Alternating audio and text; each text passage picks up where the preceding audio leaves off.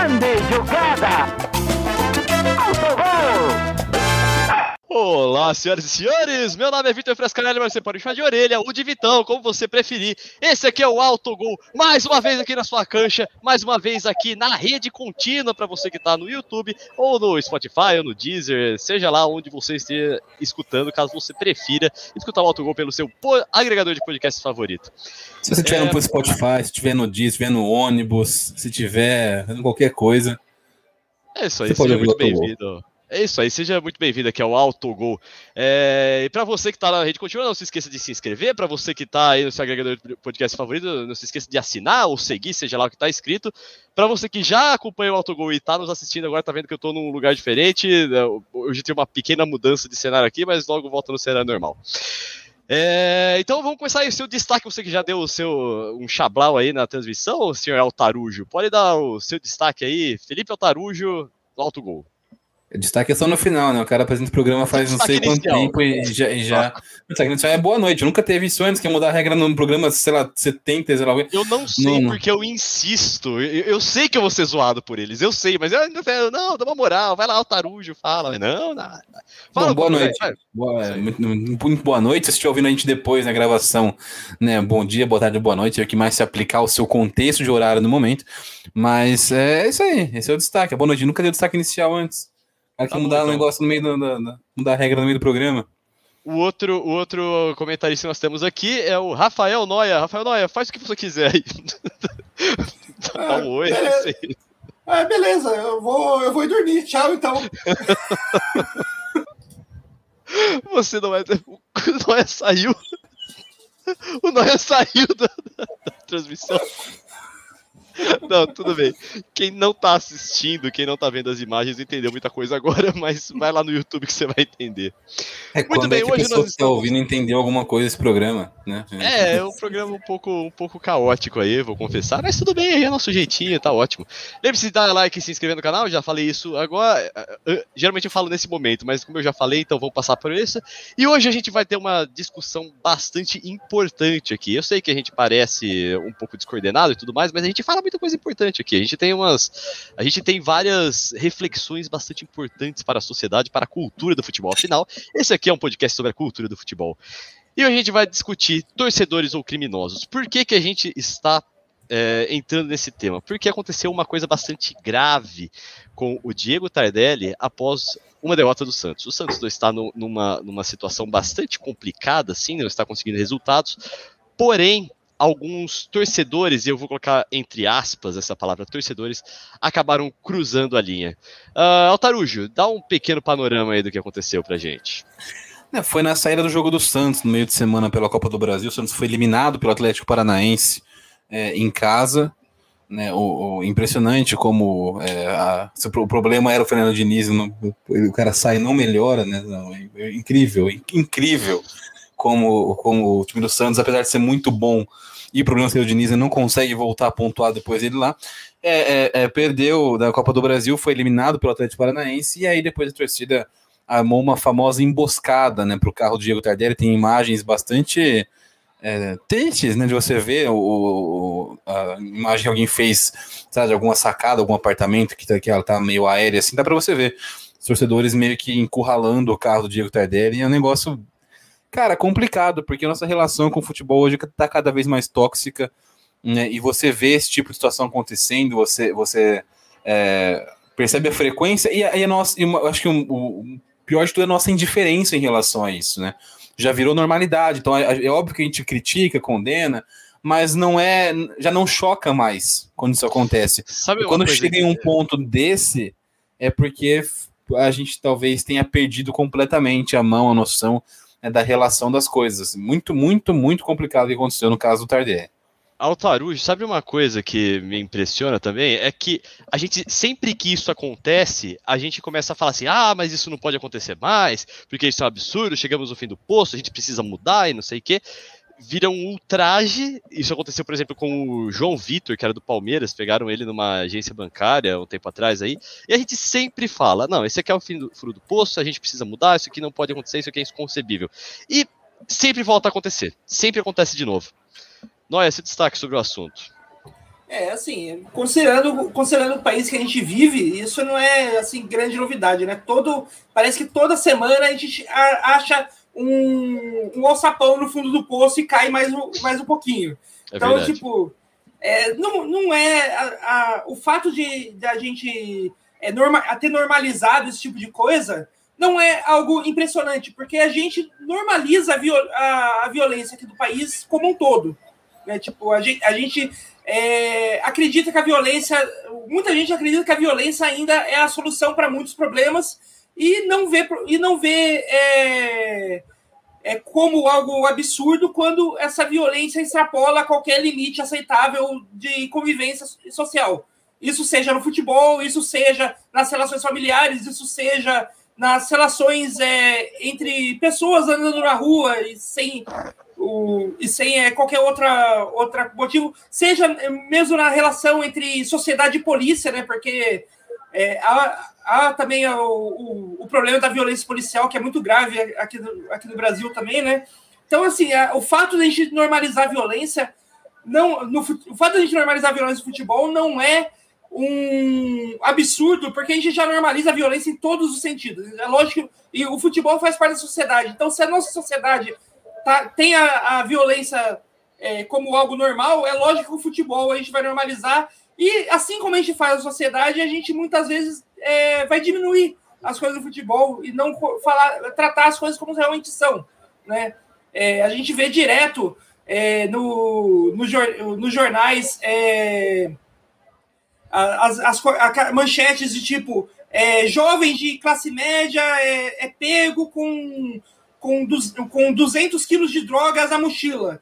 É tipo, não, traficante, Caraca, né? Porque, cara é porque forte. É, né? Tipo, trafi 200 quilos de droga na mochila, traficante, por que não? Porque jovem classe média, né? E no, no, no futebol é a mesma O cara coisa, tá né? forte. O cara tá forte, foi bom. 200 quilos nas costas é recorde olímpico se bobear o cara falou com uma mó séria aí, a gente perdeu ainda 200 quilos na mochila, foi foda. Desculpa, não, continue. Tava, tava, tava muito bom. Não, é, e por que, por que que no futebol também, tipo, todas as manchetes, praticamente todas as manchetes que eu vi tratando desse, desse caso do Diego Tardelli era tipo, torcedores emboscam o Tardelli, torcedores, torcedores. Tipo, é um grupo de gente que, que aparece ali, acho que em dois ou três carros, que cerca o, o carro do Tardelli, taca pedra, mete porrada, dá o.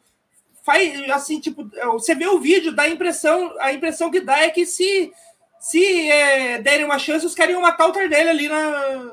Se tivesse chance, os caras iam matar, matar o Tardelli ali no meio da rua. Como assim torcedor? É criminoso. É, é, grupo de bandidos cerca, cerca jogador de futebol, não é torcedores revoltados. Sim, é, tipo, sim. A gente tem que parar de normalizar esse tipo de coisa. Concordo, Noé.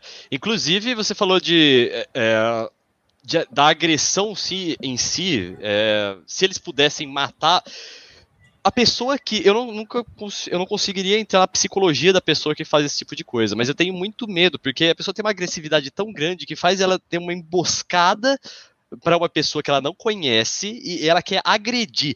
Até quando, onde, até onde ela vai conseguir controlar isso? Onde que ela vai parar? Onde que ela vai falar assim, ah, agora já, já, tô com a minha sede de sangue satisfeita, vou parar. Não, isso aí é uma coisa muito séria. Isso aí, eu acho que, enquanto a gente, como eu falei agora há pouco, não é a primeira vez que isso está acontecendo é, e provavelmente não vai ser a última. O dia, um dia, um jogador de futebol vai morrer numa dessas é isso mesmo que você falou, Noé. Um dia uma tragédia vai acontecer e a gente vai estar tá aqui de novo falando assim, ah, mas como é que isso foi acontecer? Isso está acontecendo sempre. E a gente está. Pode falar, Noé. Não, isso que você fala, tipo, de. Falou, tipo, como. como é, é, como, como que passa na cabeça de uma pessoa tal, esse é comportamento de gangue. É, tipo, eu tenho, eu, eu tenho uma história é, meio próxima que aconteceu que é, rolou com. Não, não foi com um amigo próximo, mas foi com a, a pessoa que estava sempre ali no, nas rodinhas, os shows de rock e tal, que eu frequentava na, na adolescência e tal, então era um bem conhecido. É, e na adolescência, eu, em São José dos Campos, eu passei os primeiros 20 anos da minha vida morei em São José dos Campos, em São José dos Campos, no começo dos anos 2000, a gente tinha um já naquela época um grave problema com o neonazi.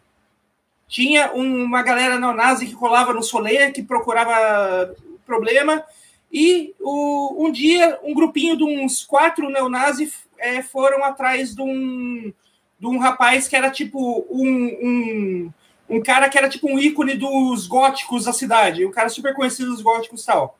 E só que esse cara, ele era faixa preta de taekwondo, e ele bateu nesse, ele revidou e, e bateu nesses três, quatro neonazis que foram atrás dele.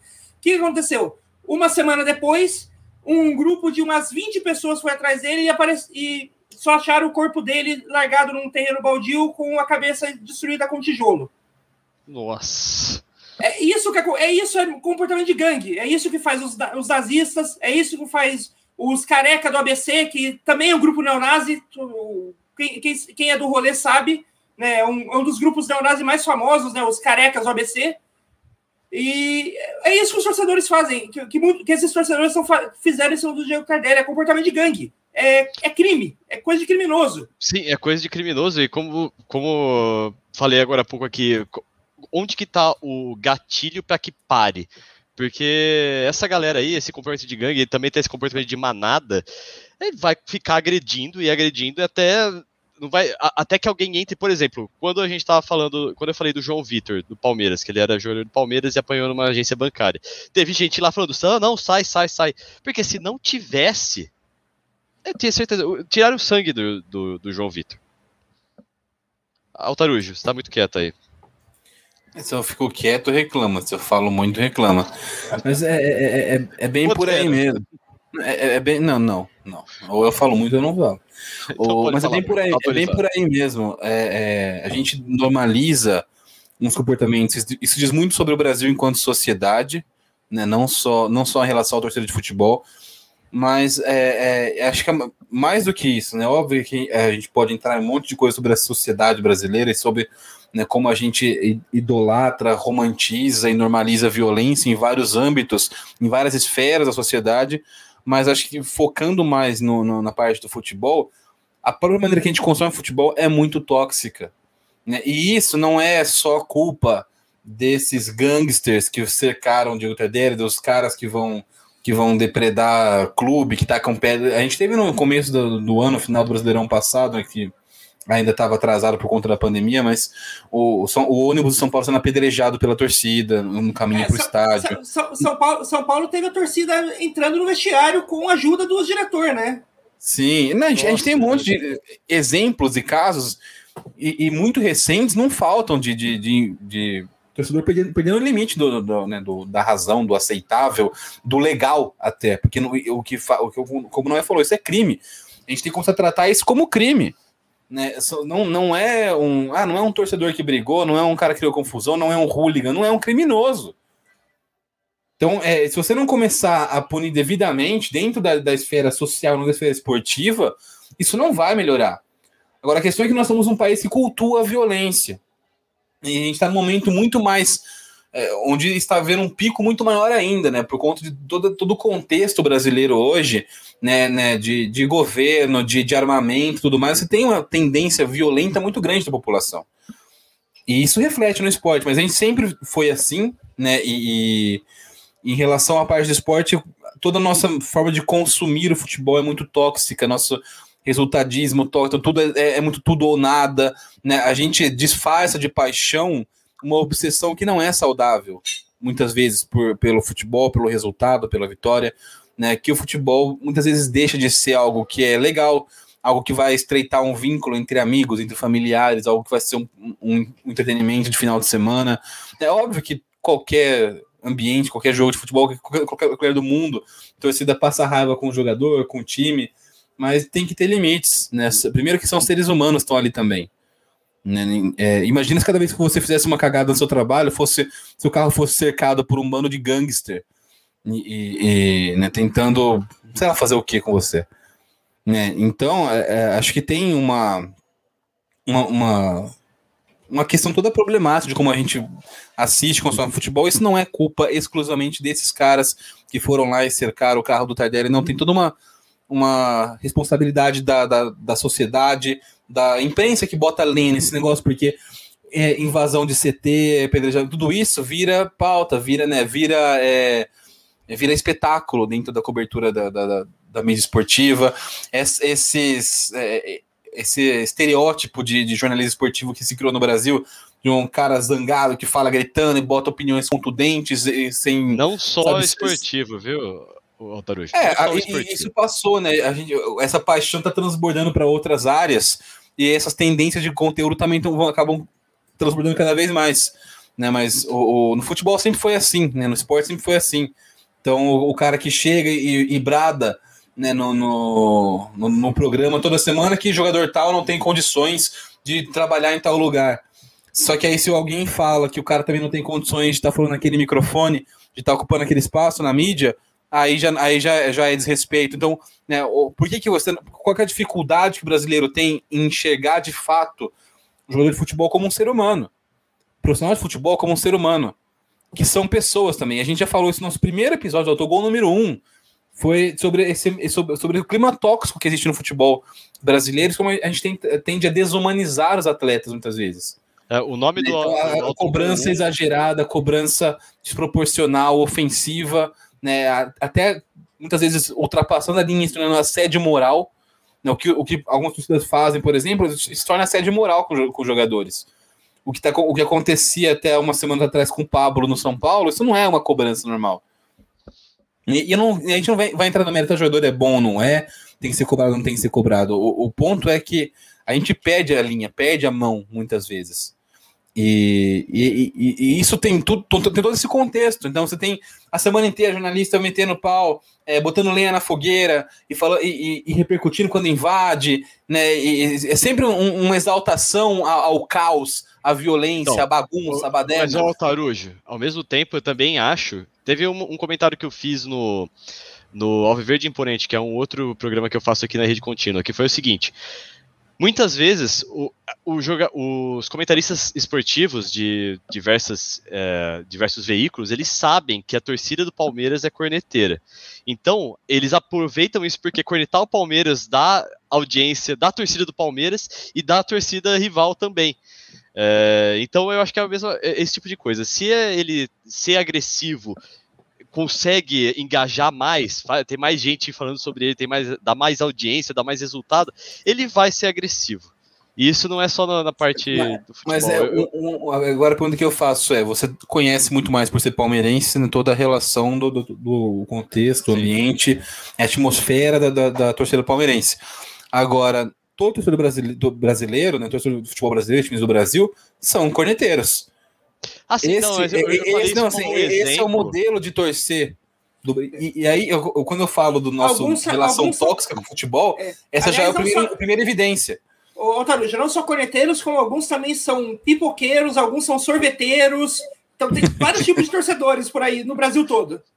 Também, também. E, né, mas já começa aí o nosso erro. Né, porque se, você, se o seu perfil de torcida e isso não é só com o clube. Nós, olha como a gente se relaciona com o Brasil nas Olimpíadas, a seleção brasileira, com o nosso time do coração. É sempre em tom de corneta, em tom de cobrança, em tom de tipo, precisa ganhar, senão não vai servir. Né, se, se, se, você tá ali, tem, é sempre um negócio meio exagerado, meio, né, drástico, dramático. E, e, isso já é a primeira evidência, o primeiro indício desse relacionamento tóxico que a gente tem com, com o esporte, com o futebol, com a nossa vida de maneira geral. Né? Então você pega o, o, o, torcedor brasileiro, seja do Flamengo, do Palmeiras, do São Paulo, do Botafogo, o que mais tem no Twitter, quando você entra no jogo, é corneta. Então você, o, o Palmeiras vai lá e vai ganhar de, de 3 a 0, vamos supor. O Rafael Veiga faz gol, o Adriano faz gol, mas o Marcos Rocha fura uma bola. O primeiro nome aí para o Trending Topics do Twitter é o Marcos Rocha. Sim. Porque a nossa sociedade né, consome futebol dessa forma. A gente, a gente é corneteiro. É, alguns times, algumas torcidas, como o, o, o caso do Orelha falou, por ter a turma do amendoim, tem toda aquela história, ficam um pouco mais associadas em relação a isso, né? Ficam um pouco mais marcadas, mas no fim das contas, todos os brasileiros, todo torcedor brasileiro consome futebol dessa maneira. E não só futebol. Você olha na, na, nas Olimpíadas, a maneira como os caras acompanham outros esportes, é assim também. É tipo, é, é, é, é hoje a gente tem um, uma galera um pouco mais consciente tentando fazer um barulho também. Então, nas últimas Olimpíadas, a gente via a galera que falava, né, falando, falando, bem dos brasileiros, exaltando a, as dificuldades que os caras têm para chegar até lá e tudo mais. É, mas se você procurar bem fora da nossa bolha, né, e fora da bolha, tudo bem? Fora da nossa bolha, você vai encontrar a galera xingando o Dailan Romani, por exemplo. Ah, tá vendo? O brasileiro foi lá e pipocou, não ganhou medalha. Porra! Né? Então tem, tem uma série de, de, de, de, sei lá, de indícios que a gente não consome esporte, e, e, no nosso caso, futebol é com sobras o nosso maior produto esportivo, de maneira saudável. Sim, é, sempre na base do ódio, da crítica, da corneta. Então, isso já, já, então já, já começa todo esse espetáculo, e é um negócio alimentando o outro. Porque a gente tem essa tendência a ser corneteiro, porque a imprensa fomenta isso. Você entra em debate esportivo, você tem muito pouco exaltação e elogio e análise de fato, né? Uma análise, se você, tipo, sei lá, uma análise. Não gosto da palavra imparcial porque ela é meio mito, né, em relação ao jornalismo. Mas, ô, Tarujo, eu tenho, mas aí eu tenho uma questão para fazer sobre isso, porque eu acho que a gente acaba entrando meio naquele negócio, o que, que veio primeiro, a galinha ou o ovo? Exato. Porque será que a, o, o, nosso jornalismo é assim porque a sociedade é assim? Ou o jornal, a gente começou, teve um modo de fazer esporte, fazer cobertura desse jeito que fez a sociedade ficar violenta assim. Eles se retroalimentam. Sim. Eles se retroalimentam. Né? Então, em algum momento, é, uma, isso fala para o jornalismo, a cobertura sensacionalista, né, percebe, alguém viu que dava um, um barulho, que, que mexia com as emoções das pessoas. Isso fazia com que elas engajassem mais, antes de engajamento, a internet ser uma coisa é, que a gente falava com tanta frequência. Então a pessoa tende a engajar mais quando ela, tá, quando ela é tocada emocionalmente. Então você apelar para a sensação, para a emoção, é um recurso baixo e antiético, mas é um recurso que o jornalismo encontrou ao longo dos anos. E no esporte, isso foi potencializado no Brasil. Gente, você pega, você pega já essa, essa, nossa relação meio complicada com o futebol, meio esquisita, porque a gente vive num país onde não é um país. É, a vida do brasileiro, historicamente, não é uma vida fácil. Né? Então, o futebol acaba sendo que meio que um, um um meio de, de, de extravasar e você jogar todo, todo o seu ódio, a sua frustração ali. Né? Cria-se um clima, um ambiente muito tóxico, muito problemático, né? e, e, você, e aí a imprensa alimenta isso, jogando sempre para o sensacionalismo, jogando sempre para para emoção, né? para esses discursos mais contundentes, e aí isso vai aumentando também. A, tipo, a, a gente e... começa a ver cada vez mais conteúdo assim e começa a assimilar e consumir cada vez mais conteúdo assim. Então é, é, é uma retroalimentação. Né? Não, não tem mais é, o, Felipe, o, começo e o fim hoje. Felipe, só deixar claro, só lembrar que tipo que não é só no futebol, como a, e não é nem só na, na TV, né? Como a gente não pode esquecer que o Felipe Neto é, se tornou tipo o maior youtuber do Brasil, falando sobre coisas de cultura pop e coisas aleatórias, do mesmo jeito que os comentaristas de, de, futebol fala, comentavam sobre os jogos do final de semana, né? De maneira bem raivosa, contundente, como se a, aquela opinião. Com palavrões. É, com palavrões, como se a, a, a de um jeito para que, que faz com que a pessoa que está assistindo é, confunda que é, aquilo que ele está dando é, é uma opinião, mas faz com que a pessoa, a pessoa que está vendo aquela opinião é, tome aquilo como se fosse uma verdade absoluta. Né? Ela, é, é a opinião dada de um jeito para confundir quem está quem tá, é, ouvindo de que aquilo não é apenas uma opinião, aquilo é a verdade que está sendo dita de Isso. maneira crua para ele. Né? Sim, é, é, a gente tem, não sei, não sei por que, que a gente tem esse, esse movimento natural no Brasil, mas a pessoa associar esse tipo de violência verbal e exagero verbal com sinceridade. E é, e, é, é curioso você pensar que, você, que uh, hoje eles são completamente opostos, assim, supostamente, né, na, na, na esfera social brasileira, mas a ascensão de Felipe Neto e Bolsonaro tem muito, muito de traço semelhante. Né? O discurso contundente, o discurso é, sempre falando. Eu não, tenho, eu não quero nem entrar nessa questão nesse momento aqui, porque não é o caso de ah, o, quem tá certo e quem tá errado, que para mim os dois estão errados. Mas o, o, o, o, fato é, os dois têm uma. Felipe Neto, como você, o, vocês falaram, ele cresceu assim, né? Falando dessa, dessa maneira contundente. E aí a pessoa pensa, oh, ele fala assim, ele fala bravo, falando com palavrão, tudo que ele odeia. Esse cara, é, esse cara é sincero lembra alguém, né? Lembra alguém do passado, de um passado um pouco mais recente. E hoje eles estão. Lembrando também que o Felipe Neto é um, mas naquela época muita gente se destacou com esse estilo. Por exemplo, o Cauê Moura Sim. é uma pessoa que também. Então eram várias pessoas. Isso criou o, é, isso que a gente chama hoje da, das discussões não saudáveis na internet, ou mesmo a cultura da lacração, vem disso aí, porque é, a gente cresceu, uma galera cresceu numa época em que a gentileza ficou de lado, mas o legal era colocar o outro para baixo, era dar aquela lacrada, era colocar, fazer um discurso Não, e, e, absolutamente aliás, contundente e agressivo. Aliás, Orelha, só, Orelha, só, só, só, dar uma dica, uma vírgula aí, porque você, na hora que você fala é, a cultura da lacração, a, a pessoa pode insultar e falar, e entender, tipo, tá vendo? É coisa da esquerda isso, é só os esquerdistas é, não, que faz isso. Não, não, não, não só não é, não é real, como, como nos Estados Unidos.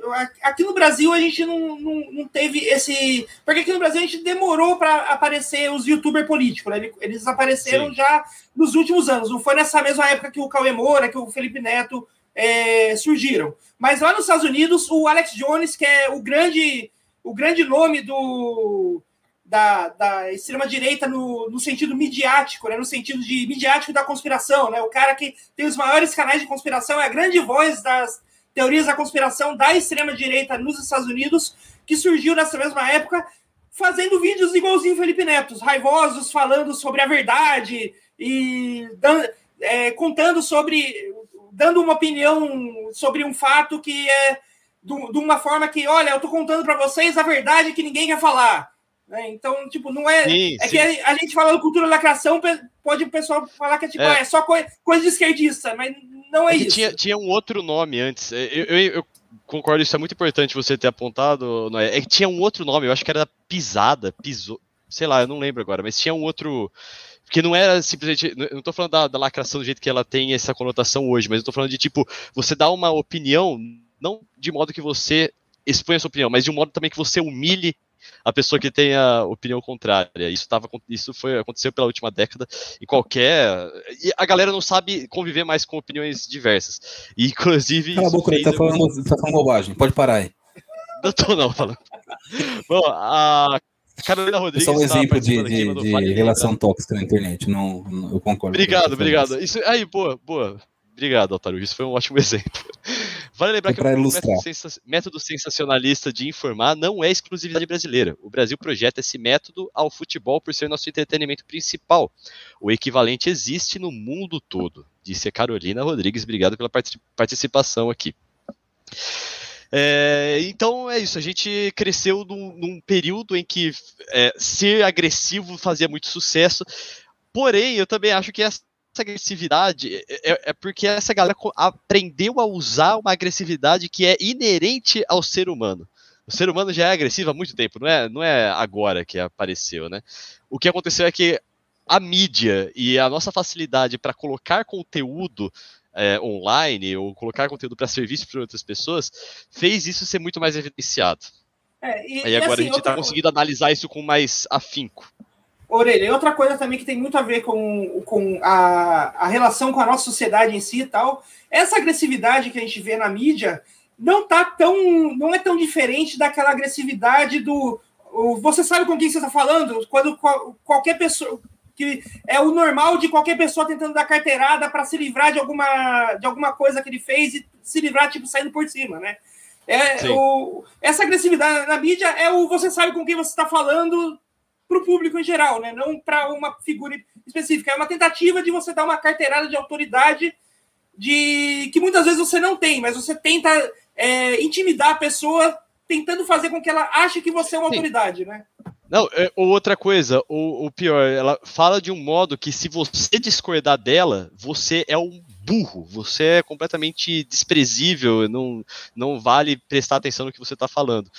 É, é, é por isso que e, e eu hoje, por exemplo, eu vejo. Agora, eu não estou falando de discussões em que um lado está sendo contra a humanidade, por exemplo, que a gente tem discussões aí, especialmente quando a gente vai discutir com extrema direita. Não, não, não, só, não só isso, né? Hoje, hoje em dia tem muita gente falando, tipo, é, que, que, acha que discussão é um negócio, tipo, 2 é, mais 2 é igual a 4. Ah, mas eu acho que é 5, então você tem que respeitar a minha opinião. Não, não tenho, porque isso é burrice. 2 mais 2 não é 5. Isso. É e às vezes a gente realmente está falando de dois pontos de vista sobre uma coisa. Por exemplo, aqui no autogol, eu tenho uma visão sobre o Diniz que é completamente oposta à que o Noia e o Altarujo têm. Então, mas assim, a gente não fica discordando e falando assim, tá, você tá completamente errado, nem, a gente nem chega numa conclusão. A gente expõe nossas opiniões e, tipo, é um assunto que a gente pode tolerar que pessoas tenham uh, coisas diferentes, tenham pensamentos diferentes. Agora, tem, tem uma galera que tá querendo fazer fato virar opinião. O que é fato é fato, fato não é opinião, gente. Isso é muito bom, importante falar. E só que quando a gente, por exemplo, quando a gente tem uma discussão saudável aqui sobre o Diniz, a gente discorda, a gente consegue fazer esse tipo de coisa, tipo, pô, beleza, essas são as opiniões diferentes e vida que segue. E eu tô vendo que a galera tem uma dificuldade muito grande de fazer isso. Não existe mais. O pessoal ele tem que chegar num vencedor e num perdedor de uma discussão. Acho isso terrível. Altarujo, concorda? Concordo, concordo. Sim. Essa, essa, é... Não, concordo. É Sim. É uma, é uma, uma maneira muito, muito complicada de lidar com opiniões contrárias que a gente tem hoje, né? É... Mas enfim, a gente Sim. vai se aprofundar um pouco mais sobre isso, mas é, é, vale lembrar, acho que não é só uma questão de, de, de internautas com internautas. Eu acho que a gente precisa deixar isso bem claro a gente está tá falando muito sobre é, pessoas que não, que não se dão bem, que não se comportam, que falam, que, que disseminam ódio assim, mas é, é o que a gente está falando também em relação ao futebol especificamente são de grandes grupos, milícias virtuais com influencers, torcedores, que é um negócio novo que não existia ainda.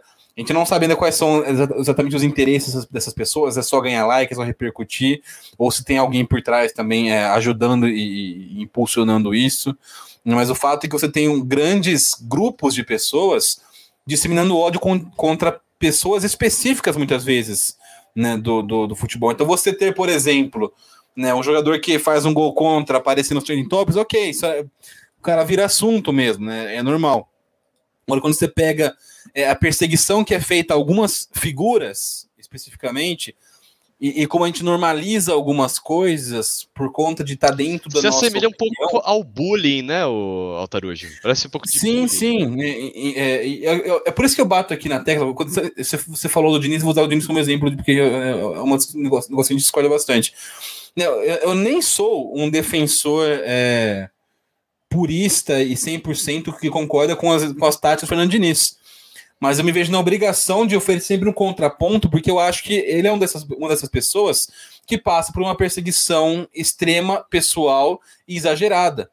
Né? Então, então, se você for falar de futebol, efetivamente, você é, é, eu vou ter várias discordâncias em relação à Tati em relação, com o Fernando Diniz. Eu não, não é o. Eu não concordo 100% com a visão, com, com o approach que ele tem do jogo.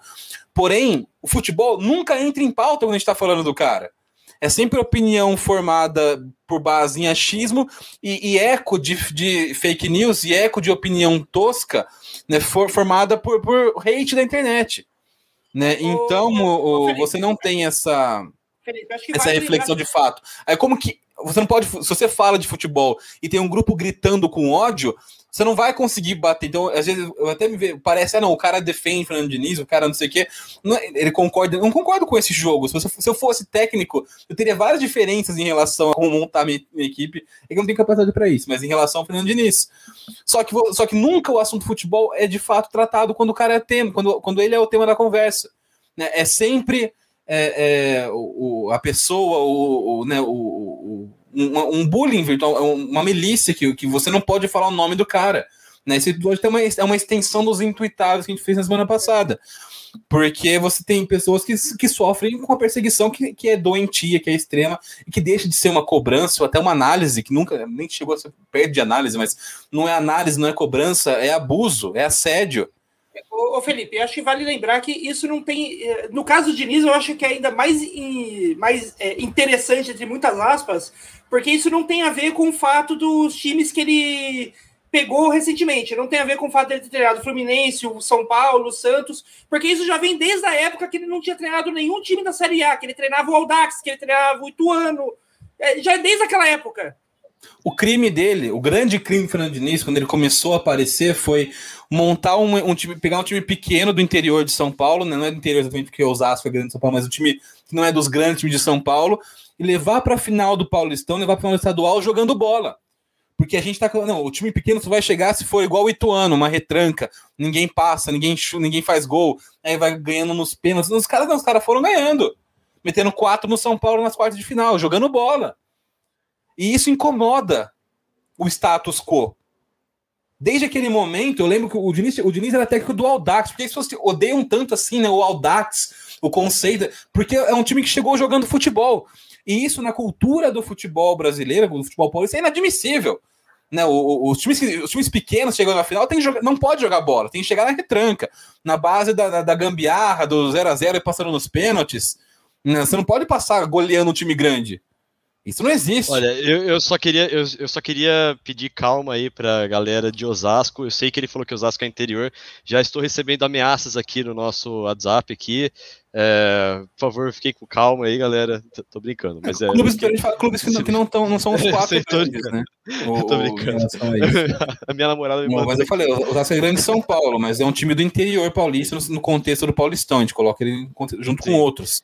Tanto que. É, e, só, só para deixar claro, na, naquela final, como o Noia falou, o fato de estar tá jogando né, uma final do Paulistão já, já começaram a inventar que é, ah, não, porque ele, ele ameaça demitir jogador que, que está chutão.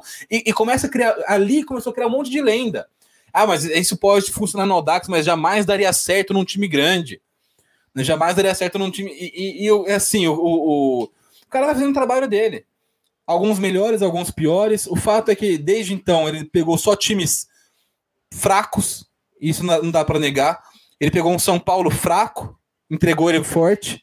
Pegou um Santos fraco, entregou fraco. Um Fluminense fraco, entregou mediano para fraco. E pegou um Atlético Paranaense fraco e entregou um pouquinho melhor. O Thiago Nunes foi lá e deu uma, um, um toque, deu uma melhorada em alguns pontos que estavam problemáticos naquele time do, do, do, do, Furacão. Mas o fato é, por que, que você cobra que esse cara seja.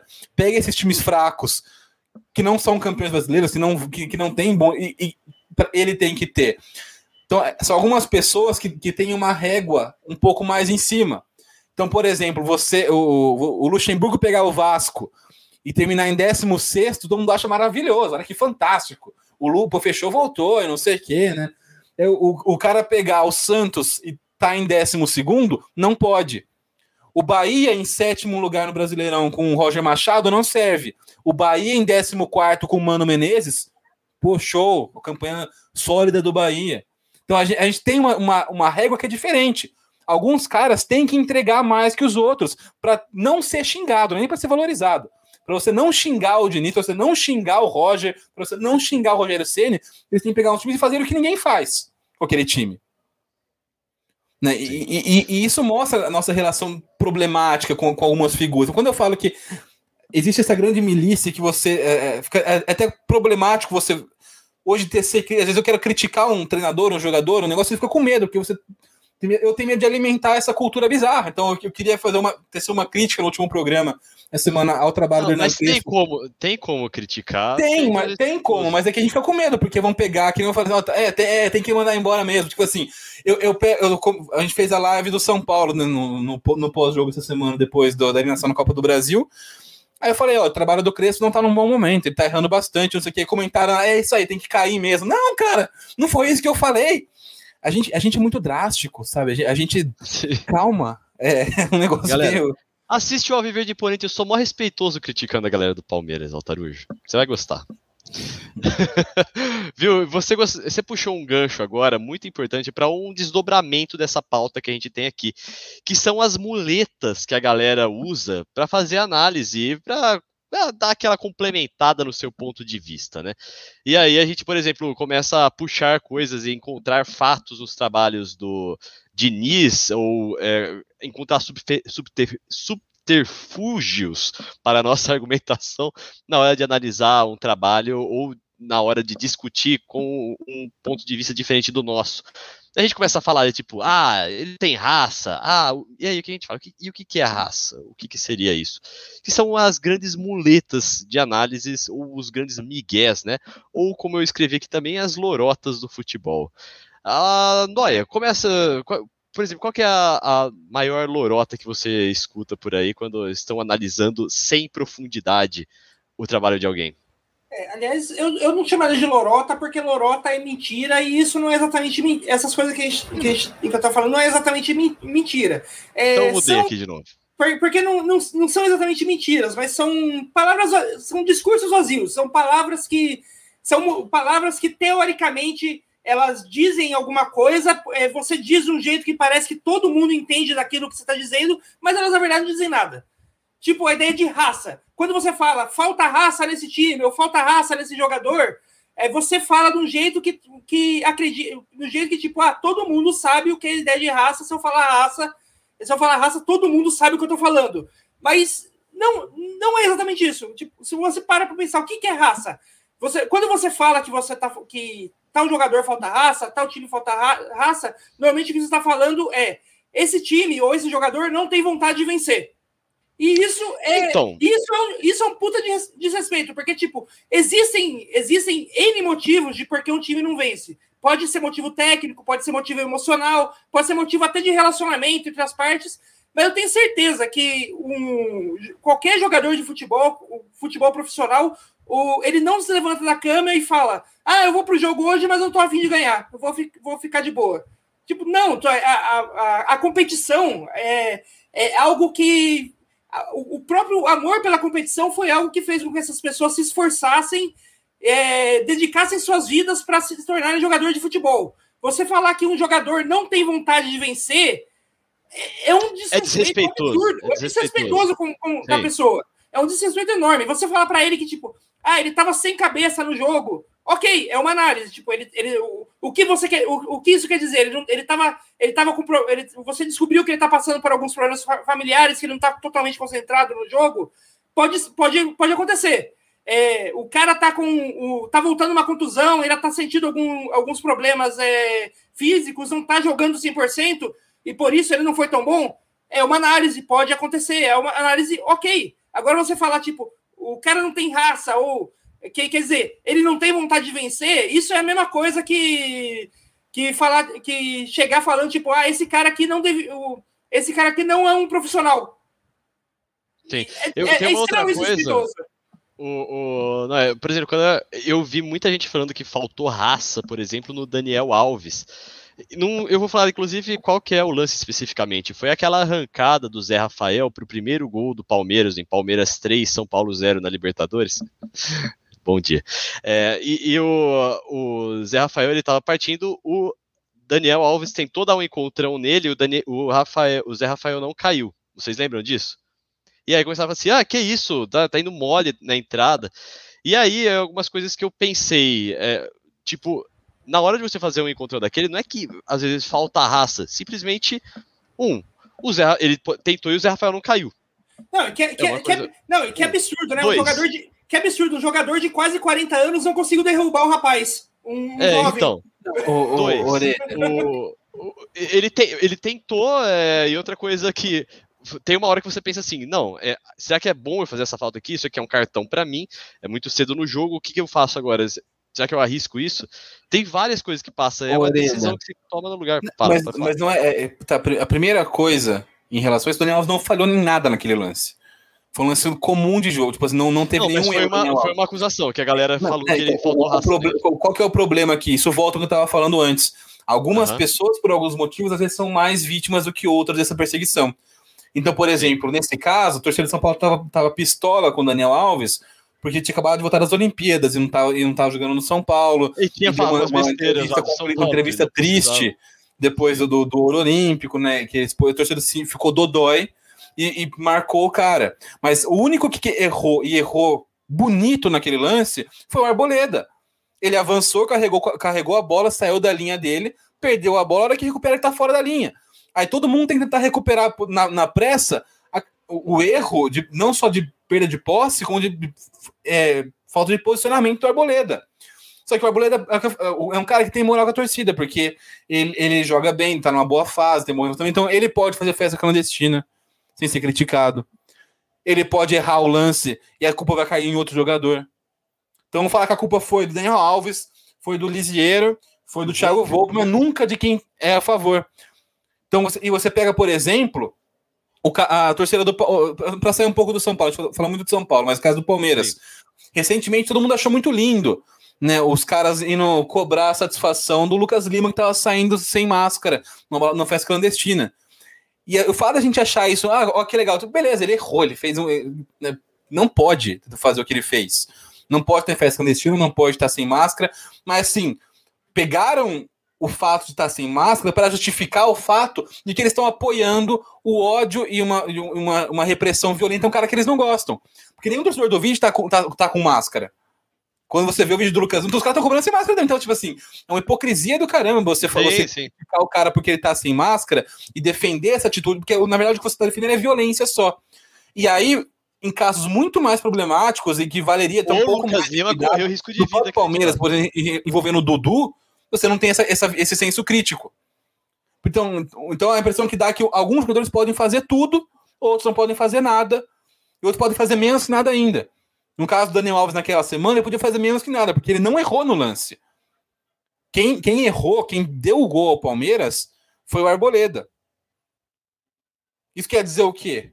Nada. O cara errou. É jogador de futebol, ele erra. Né? E, e- e não tem que sair do São Paulo, assim como se tivesse errado, que não foi o caso do Daniel Alves, não era por isso que tinha que sair do São Paulo. A gente é muito drástico. E, e a gente mede a nossa análise, a gente mede a nossa indignação, a, a nossa análise das coisas pelo, pelo que a gente gosta ou não gosta. Então, se você tá de bem com o Daniel Alves, você não vai achar que. Nenhum momento achar que ele falhou ali. Mesma coisa, você pega no São Paulo também o Thiago Volpe. Ele tá numa fase horrível agora, tá falhando vários jogos em sequência, mas antes disso, antes de começar a falhar, já estavam caçando falha para ele. Uns lances que não tinha falha do Volpe, caçavam Mas falha por para que ele. isso acontece, Altarujo? Por que que não estamos caçando falha do Volpe? Eu, eu não entendi Porque o- realmente. É uma É, pergunta. o, o- a torcida do São Paulo em algum momento pegou o cara pela crise, porque assim, o São Paulo toma um gol, você não pode botar na culpa do Arboleda porque eles gostam dele. Você não pode colocar na culpa do Miranda, você tem que achar alguém pra culpar. Porque a gente tem- tem Oh. essa relação, essa relação tóxica com o futebol é assim. E aí, você cê- tem- aí você acha que isso acabou minando psicologicamente o Volpe? Que realmente, aí ele realmente começou a falhar? Eu não acho que foi por isso. Ele, ele já, já vinha num declínio técnico. Ele não tava, não tava falhando com, com frequência, mas não tava jogando tão bem.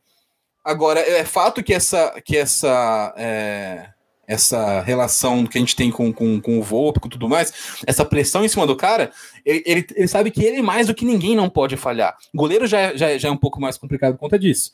E o cara é goleiro, é goleiro do São Paulo, e tipo, assim, ele sabe que ele não pode de jeito nenhum. Isso é um peso, né? Imagina você trabalhar com uma pressão de 150 vezes de que não pode, de de você não poder de jeito nenhum errar, você fica muito mais tenso. Uhum. E, é e o, o goleiro é uma posição que exige confiança, já de futebol de maneira geral, mas o goleiro especialmente tem que ter confiança, tem que ter concentração. É isso, isso atrapalha o desempenho do cara. É, aliás, uma coisa que eu, dessa história do Volpe que eu nunca vi ninguém, nin- eu- nin- ninguém se perguntando assim, pelo menos nas análises é, é, de mais mainstream, né? Não falo, tipo, pode- é possível que tenha algum site muito nichado que tenha feito essas perguntas, mas é, eu nunca vi ninguém se perguntando, tipo, o Volpe, ele nunca teve esse- essas falhas e de repente, de uma hora para outra, ele começou a falhar seguidamente, o, o, um claro declínio técnico. Por que, que esse declínio técnico está acontecendo? É algo natural da idade dele? Mudou o treinador de goleiros? Mudou o regime de treinamento? O que, que, que, que aconteceu para ter esse declínio técnico? Porque tem que ter alguma explicação, além de simplesmente ele resolver. Além de, tipo, ele não tem raça. Não presta, não presta. Não presta. Né? Tem que ter alguma explicação além disso. É, e é, é que porque falta, uma análise bem feita. né? Você, ente- é, você entender, não só no caso, qualquer caso. Por que, o cara tá mal? Por que, ele não? Por que, ele tá bem? Quais são os fatores? O que tá, a gente não tenta entender isso. É sempre na base da. Então você vai ligar hoje um jogo, né, um jogo pós São Paulo, todo o programa esportivo é na base do. É, falhou o voo, não sei o que, mais uma falha, mais uma falha, tem que trocar, é hora de colocar o moleque para jogar, é hora de tirar, Volpe tem espaço no São Paulo, e, e é só isso. Agora, ninguém fala, beleza, mas o que, aconteceu? Porque assim, o São Paulo sofreu para achar um goleiro bom. O Volpe é um goleiro bom, ele não é um goleiro excepcional, não é, não tá no nível, por exemplo, do Everton, do Cássio, no futebol brasileiro, mas ele é um bom goleiro, tá ok, né? dá, dá para jogar tranquilamente o São Paulo como vinha jogando. O São Paulo sofreu para achar um goleiro depois do Rogério Ceni, teve Sidão, teve o Renan Ribeiro que não foi bem, teve o, o Denis, né? E, e não, nenhum deles foi bem no São Paulo. O Volpe foi por um ano e meio, dois anos. Agora ele não tá bem, ele não, não, tem, não tem disfarce, ele não tá bem mesmo. Agora, E, e, e, toda, essa, toda essa, essa questão, tipo assim, do nada o cara não serve mais. E a gente é muito, é muito, é muito drástico com tudo que a gente fala. Né? O, é, o cara não serve para jogar no, no, no, meu time.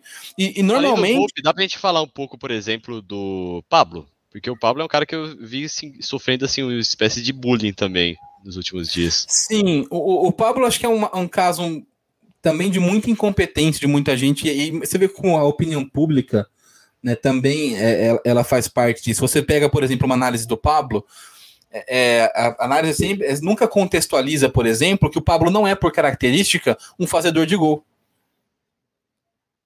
O, o Noé tá falando que tá... mundo. Eu acho que a diferença do, do Pablo pro Volpe é exatamente essa. O Volpe ele tá numa fase, numa, numa fase ruim. Ele tá pior do que a gente sabe que é a habilidade dele. O Pablo sempre foi isso. Essa é a habilidade dele. Ele não tá numa fase ruim. Esse é o Pablo. Mas aí não é uma culpa também do. Por exemplo, quando o São Paulo contrata o Pablo e faz um baita barulho sobre isso. E, ah, o Pablo Sim. é nosso goleador, é o nosso Sim. nove. Sim, a, a, a, a culpa, Sim, é culpa do São Paulo. A culpa é, é de quem contratou, né? É culpa da imprensa. É, todo, mundo, todo mundo tem responsabilidade nisso. Sim. Por que, que ninguém chegou naquele momento, nenhum jornalista que agora enche o peito para falar, para xingar o Pablo, expor o cara para a torcida? Ninguém chegou e falou assim: ó, o Pablo tá chegando ao São Paulo pro grande valor, mas ele não é um fazedor de gols. Ele fez gol na final sul-americana com o Atlético Paranaense, mas ele não é um cara, por natureza, faz muitos gols. Ele é um, um jogador mais de tabela, de participação, ele não tem velocidade. Tem, tem... Por que, que ninguém aponta isso na hora da. Porque ninguém quer fazer análise. Ninguém é, quer aliás, entender as coisas. Aliás, o São Paulo não quis fazer análise para contratar. Foi lá e pegou o cara. O, qual cara que tá mais hypado? A última final que teve ah, no é ano foi esse do Paranaense. Vamos pegar Borja o cara no Palmeiras. Borja no Palmeiras. Foi o Borja no Palmeiras. E, e, assim, são caras que não são. O, o Pablo não tá jogando abaixo do que ele pode jogar, ele tá jogando o que ele pode jogar. Talvez pro São Paulo ele não, ele não seja um atacante pro nível do, que a gente espera de um time como o São Paulo, um clube do tamanho do São Paulo, um cara se titular de São Paulo. Mas ele é um reserva útil. É o artilheiro do São Paulo na temporada 2021 ainda. Ele tá chegando, vai passar, porque o Pablo tá jogando ele tá fazendo gol. Mas o, o, Pablo tá fazendo, fez gol esse ano também. Agora a questão é, os caras esperam que o Pablo faça o quê? E, e vale lembrar, de novo, de novo sobre o jogador especificamente. Se, se fosse o mesmo desempenho em, em, numérico, se você pegar, se fosse mesmo, se você tirasse o Pablo, pegar, apagasse, apagasse da, da, cabeça do São Paulino, do São Paulino que é o Pablo, né, você, você conseguir simular a realidade, não, não, negócio Black Mirror, não, deixa eu falar, que é complicado o raciocínio. Tá se você conseguir, porque eu vou dar uma viajada, mas se você fizesse um Black Mirror e apagasse a mente do São Paulino, que o Pablo tá lá, e colocasse todas as memórias do Pablo, o Caleri, os caras acharam incrível. Olha só, artilheiro do São Paulo no ano. Porque a então. nossa visão, ela é enviesada. Nossa análise, nossa percepção dos caras, ela é muito enviesada por opinião, por gosto. Então, se você pegar e conseguir que eu ia falar, o, o, o Caleri com os números que eu tenho o Pablo, falar, nossa, por que o Caleri não tá jogando? Não sei. Por que é isso? Se fosse o Caleri perdendo aquele gol. Uma, uma Palmeiras na quartas de final da Libertadores. E, em vez do Pablo pegar aquela bola lá perto da pequena área e chutar para cima, fosse o Caleri. Qual seria o comentário em cima dele depois? Iam, iam tentar dar aquela passada de pano. Assim como não foi o Arboleda e foi o Daniel Alves que falhou no gol do Palmeiras, iam, tipo, iam falar que perdeu, que não sei o que, não sei o que, mas assim, não ia ter um quinto da repercussão que teve o. eu, eu, eu, eu, eu, com certeza iam focar mais em como o passe veio torto, a bola veio girando. É, a bola veio mascada, a defesa foi bem, fechou o ângulo. Então, iam dar todo tipo de migué. Assim como no, no, no, no o Arboleda não errou no primeiro gol do Palmeiras. Quem errou foi Daniel Alves, porque ele deu, ele tentou consertar o erro do Arboleda, mas não, não chegou. Como, onde já se viu o cara não chegar? Ele tem que chegar. Né? É, é, é, basicamente é, essa é a visão. Né? O, e é o que eu falei, a gente falou sobre técnica, né? tipo assim, ah, onde você viu o Bahia do Roger Machado tá em sétimo lugar no Brasileirão só. O Bahia sempre briga por títulos. Né? A gente tem que colocar, tem que trocar esse treinador, trazer o Mano Menezes, que é um cara multicampeão. É, eu, eu, eu, não tem uma verdade no que, eu, no que eu falei, mas é a visão que você vê das pessoas. Sim. E, e, e, e nunca há um esforço para a gente entender o contexto, a análise. E, isso, cara, vem desde os momentos mais básicos. É você, tipo, olhar para um, a imprensa, para a crônica esportiva, quando começa o Brasileirão, eles falam, ah, tem, ó, tem, tem nove times grandes no Brasileirão, são todos candidatos. Não são.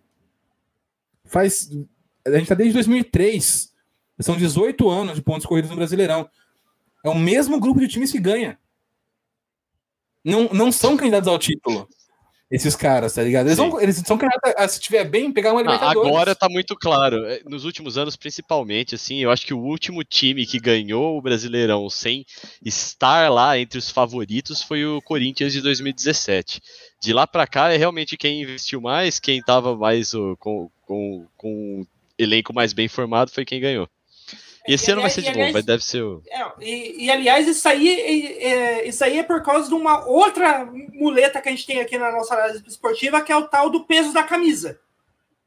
Ah, boa, Tipo, a, bem a lembrado. gente tem, é, a gente tem um, também, além da, da ideia da raça, então a gente tem uma outra muleta que também é tido como uma super verdade, que é a ideia de peso da camisa, né? Ah, é, é o, o peso da camisa. Esse time tem camisa, é o camisa de peso tal. E o que, que isso quer o, o que, que tem é, é o significado por trás da, da- dessa ideia de time de, de peso da camisa? É que existem alguns times que são é, os escolhidos, os especiais, independente do da, da, da, da merda de elenco que eles montam, eles são times especiais e estão sendo, sempre concorrendo porque eles são time concorrendo a título porque eles são time de camisa. É, eu, eu Eu lembro- Noia, é, de uma, de uma análise que eu vi, eu não lembro onde, mas a análise era assim: se, esse, se fosse esse mesmo elenco do PSG vestindo a camisa da Juventus, tinha ganhado a Champions League. Eu falei assim: Quando foi que a Juventus ganhou? O Cristiano Ronaldo lá. O cara, o cara que ganhava sozinho no Real Madrid. Pra... Quando foi? A Juventus não ganhou. É, a gente cria uma- uma- vai criando umas, umas, umas mentirinhas, né? Uns, uns negócios. Igual na última Euro agora. A Itália chegou. Na... Não, a Itália chegou porque tem um timaço. Enquanto a Itália não tinha time, nem pra Copa foi. Porque camisa não ganha jogo. Camisa é legal, é, é legal para torcedor. Então você, eu por exemplo, essa semana a gente teve a Champions League. O Milan voltou a jogar na Champions League. Depois de, depois de acho que cinco ou seis temporadas fora, o Milan tava de volta. E pô, eu sou uma pessoa que cresceu com o Milan sendo um dos maiores times do mundo. Então eu acho maneiro ter o Milan lá. Agora, o Milan não vai fazer um papel maior do que faz o Ajax. Não vai fazer, porque não é um time para isso. Ah, mas a não tem, a camisa não vai levar o Milan para lugar nenhum. Ficou seis anos sem jogar a Champions. Vocês acham que agora a camisa vai chegar? Não vai pesar. Ah, a camisa tá levando o Cruzeiro o pra onde, galera? Liverpool. Você pega o jogo contra o Liverpool, rapidão, esse, esse jogo no meio de semana. O Liverpool massacrou o Milan o jogo inteiro. Era jogo para 3, 4, 5 a 0 do, pro Liverpool. Aí o Liverpool fez 1 a, 1 a 0 no primeiro tempo, ainda perdeu um pênalti. Nos, nos últimos dois minutos do segundo tempo, o Milan deu dois ataques e fez dois gols. Aí você vai, você entra no Twitter, aí a camisa pesada do Milan, virando o jogo, não sei o que, sem chance. Não, o Milan tá jogando mal, tá jogando como um time pequeno. É, é como se fosse o Apoel virando um jogo co- contra, contra o Barcelona, contra o Liverpool, porque deu dois chutes e depois, no segundo tempo, o outro time vai lá e vira de novo, como virou o Liverpool. A- Aí você a- pega o placar aliás, 3x2, o- parece que é um negócio que, tipo, meu Deus, foi equilibrado, olha a camisa. Como... Não foi, não foi um jogão. Foi um jogo de um time só. Altarujo, aliás, foi exatamente isso que o Young Boys fez em cima do Manchester United e ninguém veio falar do, do peso da camisa do Young Boys. Exatamente. É, A, a nossa análise ela é sempre enviesada, cara. E É, é uma loucura isso. Né? É, é, a- eu- esse negócio de camisa eu acho muito legal, que ele é muito aleatório. Então, por exemplo, assim, chegava na, chegou na final da Copa 2010, na, na, na África do Sul, a Espanha não vai ganhar porque não tem camisa. Aí ganhou. Então agora, como ela ganhou, ela tem camisa. Então você, é- é- você vai dando uma migué, né, você vai um migué atrás do outro para sustentar o seu migué. Tipo assim, ó, a Espanha não ganha, mas por? Esse é o melhor time do mundo. Ah, porque não tem camisa. A Espanha ganha a Copa do Mundo. Ah, a Espanha ganhou. Mas agora ela tem camisa. Então, tipo, mano, por quê? Né, sabe, o, é- é- é o pessoal fala isso hoje da Bélgica, por exemplo. A Bélgica nunca vai ganhar uma Copa porque não tem camisa. A hora que ganhar, passa a ter. Então, ela pode ganhar já, entendeu? É, é mais, mais ou menos isso. Então, assim, na cabeça das pessoas, o Uruguai entra como mais favorito na Copa do Mundo do que a Bélgica e a Holanda hoje. Do que a Croácia. Inclusive, porque o, o Uruguai ganhou uma Copa, a última Copa em 50, já vai fazer 71 anos. Da, os caras não mas ainda assim eles, eles têm camisa. Ô, Tarujo, o Marcelo Cota aqui, eu falei que, tipo, ó, o Cruzeiro tem camisa e olha, olha onde ele tá. Aí o Marcelo Cota colocou aqui. Boa noite, amigo. No caso do Cruzeiro, falta, de admini- falta administração dentro do clube. É isso, a camisa não faz nada. Se não tem, a- se não tem administração, se não tem uma boa gerência, não interessa, não tem. A camisa e a história. Orelha, É a camisa e a história, não é nem que elas fazem, elas são maneiras, ela é legal pra gente que é torcedor, que é apaixonado pelo futebol, pelo contexto, é maneira, é legal. Eu falei, eu gostei de ver o Milan jogando a, a, a Champions, me dá um, um quentinho no coração, que, pô, o Milan tá de volta. Quando eu era criança, esses caras eram fera, não sei o quê. Mas é só. Né? É, é, ele vai, vai dar um brilho a mais se você pega um jogo entre duas grandes equipes históricas e tal, mas assim, se um time é ruim, o time é bom, o time bom normalmente vai ganhar. Não, se ele é, jogar bem. Aliás, a, a, a, Premier League é bem claro nisso aí. Tipo, você tem um confronto Arsenal versus Manchester City. A história do Manchester City é nula. Começou há 10 anos atrás. O Manchester City como um, um time forte. O Arsenal é um dos, do, é um dos maiores times da história da liga. Se você tiver um confronto Arsenal e Manchester City hoje, você vai apostar todo o dinheiro que você tem no banco no Arsenal por causa do peso da camisa do Arsenal? É, então. Vai, né? o, o, jogo foi, foi apenas 5 a 0 City Arsenal já. É, Não, é, parece que também a galera compra camisa, né? É só trazer um time galáctico aí que, pronto, comprou peso de camisa, tá feito. Né, e, e, e... Então, então, sei lá, cara, tipo, é, é umas, umas bobeiras, e aí a gente, trazendo futebol brasileiro, tem umas que eu gosto, esse final de semana teve um, inclusive. A portuguesa foi rebaixada. Foi rebaixada, não. A portuguesa. Tá acostumado a foi rebaixada, que a gente acha que foi rebaixada, mas não. A portuguesa foi eliminada na Série D do Brasileirão. Vale lembrar o contexto da portuguesa. A portuguesa nunca tinha ficado sem jogar o Campeonato Brasileiro em nenhuma divisão. Ela estava na Série A 2013, ela caiu naquela, naquela treta toda lá do, do Everton com H, caiu para a Série C, caiu para a Série D e não subiu. Quando você joga a Série D e não sobe para a Série C, a sua participação não está garantida na Série D do ano que vem tem que se classificar dentro do seu estado. No ano passado, a portuguesa, que joga a segunda divisão do Campeonato Paulista e não briga para subir, isso que fique claro, a portuguesa não, raramente fica entre os oito primeiros da Série A2 do Paulistão, mas conseguiu vencer a Copa Paulista, que é um torneio jogado no segundo semestre dentro de São Paulo com alguns, com alguns, alguns times que não jogam outros campeonatos. E esse torneio, o campeão pode escolher entre jogar a Copa do Brasil e jogar a Série D. Portuguesa fez uma escolha certa na vida primeira vez, escolheu a Série D do Brasileirão. Fez uma ótima primeira fase, ficou em primeiro lugar no, no seu grupo e pegou o Caxias na primeira mata-mata. Perdeu de 1 a 0 ganhou no Canindé na volta ontem e caiu nos pênaltis fora. Então, tipo assim, é, agora para poder se classificar de novo, ela tem que de novo vencer uma competição ou subir para a primeira divisão do estadual e se classificar pelo estadual. Então, é difícil. Então, muita gente que. Eu tenho simpatia, porque eu falei, eu acho maneiro a portuguesa. Eu acho legal. Então, assim, eu gostaria que eles, que eles estivessem jogando Brasileirão e tudo mais, né? E, e, e era essa, essa era a grande oportunidade para subir para a Série C e, de novo, garantir mais uma vez né, a presença em alguma divisão do Brasileirão. E não, não rolou. Não rolou. Aí você vê os comentários, como faz falta a portuguesa? Faz falta por quê, cara? O time ruim do inferno, não faz falta. se, se fosse, fosse pra estar tá lá, tava lá.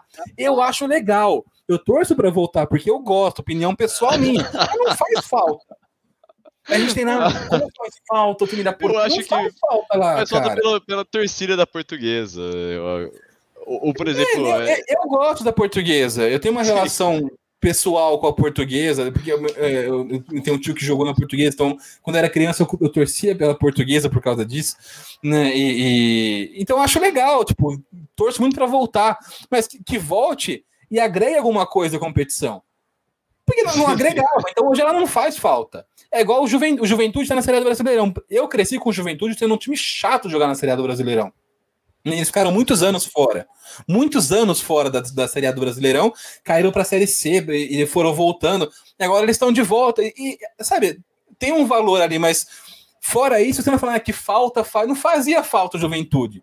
Time bom faz falta. Então, se a portuguesa se ajeitar e conseguir voltar, mano, vai ser legal pra caramba, porque vai ter um time um time que eu gosto jogando o, o, o Brasileirão. Agora, né, o, o, assim, ah, que falta, não faz falta, mano, sabe? A gente pensa nesse, nesse saudosismo, tudo é meio saudosismo, né, não sei o quê.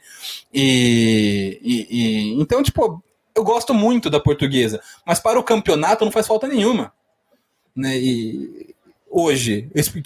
A portuguesa tem uma história muito bonita, tudo. E, e a gente fala portuguesa porque é o exemplo mais recente do final de semana. Não, a gente tem tô... várias. É que você. É, é, assim, ó, vou falar. Essa pessoa, pra quem tá assistindo a gente aqui, tá vendo a Carolina Rodrigues revoltadíssima aqui nos comentários. E a Carolina Rodrigues, ela é a minha namorada e ela ama portuguesa. E a hora que ele começou a falar português, eu sabia que isso ia acontecer. Eu já comecei a rachar o bico eu, aqui. Eu adoro a portuguesa também. Eu tenho, eu tenho uma relação muito pessoal. Mas eu, hoje, pensando no campeonato, ela não faz falta. Faz falta para mim. Aliás, eu queria aliás, ver uns jogos não, da Luz no Canindé de novo. Altaru, você é. tá errado. Eu tenho certeza que a portuguesa faz falta sim, porque isso é o, a máxima de qualquer time ruim. Time ruim faz muita falta. Eu, eu, eu não tenho eu estatística, sabia, mas eu tenho certeza. Eu sabia que, que ia vir essa, Eu tenho certeza, essa é meio que o normal de qualquer time ruim. Time que não eu joga sabia, bem faz muita falta. Vir, eu torci para não vir essa piada, mas eu não sei. eu sabia que ia vir uma hora. Eu também queria mandar um abraço aqui pro Marcelo Cota, que tá participando bastante. Obrigado aqui, Marcelo. É, ele falou que mora em Manel, Manaus e não tem futebol para ter um time Série A, né? A última vez que eu vi o clube lá do, de Manaus se destacando foi o Paysandu que foi. Paysandu do Pará. de Belém, cara. É.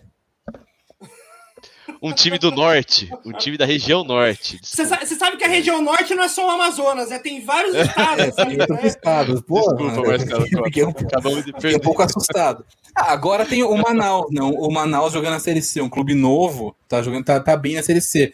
Subiu, da, foi campeão, acho, da Série D no ano passado tá jogando a Série C agora, tá, tá, tá bem. Tá, tá, tá, tá em terceiro, quarto no grupo, acho, Manaus. Chance de jogar o mata-mata e brigar por uma vaga na Série B. Né? É eu falei, o Manaus é um time novo, que não tem tradição. Se você pegar, por exemplo, no Amazonas, tem times mais tradicionais, mais antigos. O São Raimundo, o Nacional, mas assim, o time que tá bem hoje é o Manaus. E esse, então, não pra falar que os outros times fazem mais falta do que o Manaus. O Manaus é um time que acrescenta mais ao campeonato hoje do que esses times. Então, eu preferia mil vezes a portuguesa na Série A, o Red Bull Bragantino, mas se você trocar, você vai perder qualidade técnica do campeonato. Né? Então, é, é, é, é a gente tem que deixar de lado essa, o nosso gosto pessoal, e às, às vezes é difícil, né? Para quem viés da nossa análise. É eu falei, é, para mim, um caso bem emblemático da portuguesa. E eu gosto muito da portuguesa, mas falar que faz falta, não faz. É um time que estava jogando muito mal que caiu com, com sobras na, na, Série A, na Série B, na Série C. Que, é o que eu falei, disputa o Paulistano na Série A2 hoje, não está entre os oito melhores da Série A2. O Rio Claro, que é o, o, o, meu time, entra mais favorito na Série A2 do que a portuguesa hoje. E, e isso é triste para a história da portuguesa, porque é um time com muita história, com uma história. Pô, os caras estavam na Série A do Brasileirão em 2013, mas não só isso, eles foram vice-campeões brasileiros já, né? Tiveram grandes times, grandes jogadores formados lá a história não é apagada. Ah, é, mas o que, mas que, você pega português, vai fazer o que no Brasileirão? É, precisa é, de verdade. Eu lembro, eu lembro na década de 90 como que a portuguesa era um osso muito duro de se roer. É, senhores, vamos falar então. Ó, aqui tem mais um comentário aqui. Obrigado pelo Marcelo Cota que levou na boa minha gafe entre uhum. times do Norte e Manaus. Quero mandar que, é, o, pai, que, a... que o pai Sandu é de Manaus é brincadeira. É, o, portuguesa não era ruim, o Fluminense que acabou com a gente, só ver o documentário de como é um time esforçado. É. É, Enfim, assim, essa história aí do. Assim, esfor, é. assim, esforçado, eu também, eu também sou um relator esforçado, mas não tô concorrendo ao cane de publicidade.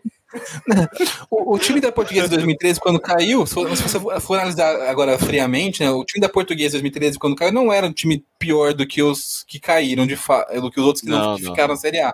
Né, teve é, existe, uma, existe uma história bastante, bastante é, como, como, que eu vou dizer? obscura aí, né? Com muitos detalhes. Sim, a gente nunca vai saber exatamente o que aconteceu, é. né? Mas isso não é assim. É, o, a gente fala muito do Fluminense, mas o Fluminense foi um dos menores culpados na atuação dos bastidores, né? No começo dessa treta toda. A treta maior envolvia Flamengo e Portuguesa em 2013.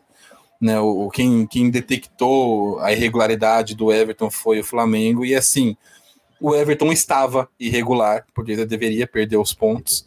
É, mas é o que eu falei, não era, naquele, naquele contexto não era o time. Fez um, um bom brasileirão em 2012 e, e, era um time legal em 2013. Falei, Pô, não, não, precisava cair a portuguesa, queria que não caísse também. Não era o time para ser rebaixado. E aí rolou tudo isso que rolou. Só que aí dali para frente, mano, foi só ladeira abaixo. No estadual, no brasileirão.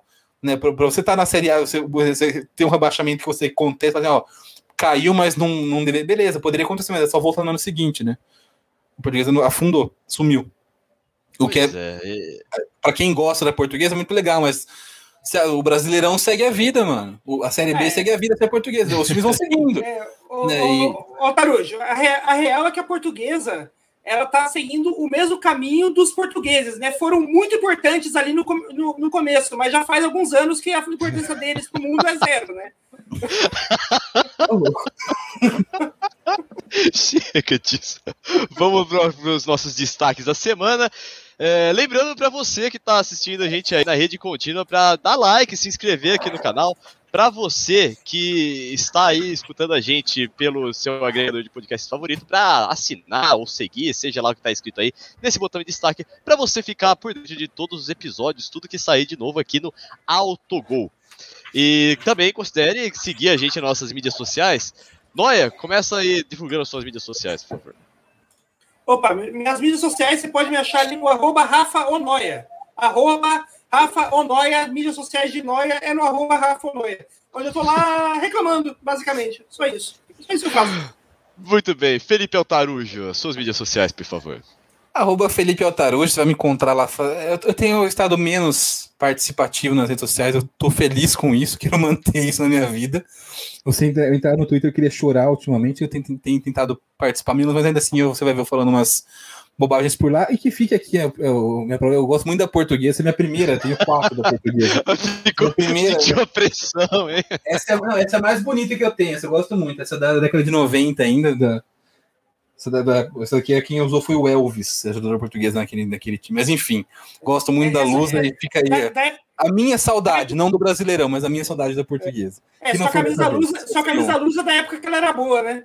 Sim, e, e era um bom time esse. Gosto desse, gostava muito desse time da portuguesa.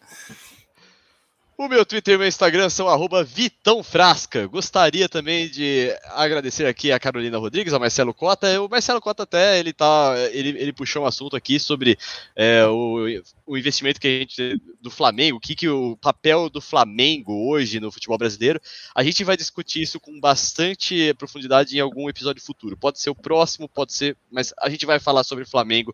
Então, Marcelo, não se esqueça de se inscrever aqui no canal e ficar por dentro que a gente vai ir bem Aliás, fundo nesse assunto. Orelha, Orelha só, só, só, só queria falar um pouquinho, porque isso que ele, essa, essa coisa que ele está puxando, essa ideia que ele está puxando de que é, é, contra essa ideia de investimento, que craque se faz em casa tal, é uma diferença de, de filosofia de montagem de time, não é nem de filosofia de jogo, é filosofia de montagem de time, que é um papo que, tá, que é muito mais comum na, pelo menos que eu acompanho, é muito mais comum de se, de se ouvir debatendo na NBA do que exatamente no futebol.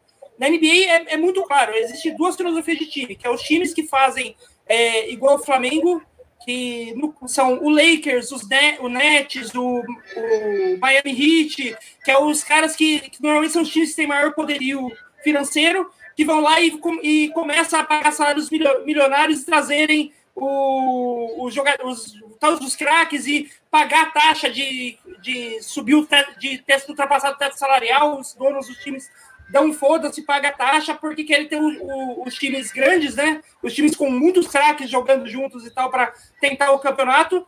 E você tem o, os modelos tipo do, do Thunder, do atual campeão Bucks, que eles criam os craques em casa, né? O Bucks ele draftou o Giannis ele montou o time em volta do Giannis e daí, ano passado, ele foi campeão com esse time que ele montou, a partir de uma peça do, do, draft e da galera que ele montou, também por draft, nunca por grandes contratações, é draft, uma troca ali, outra ali, outra aqui, e montou um time.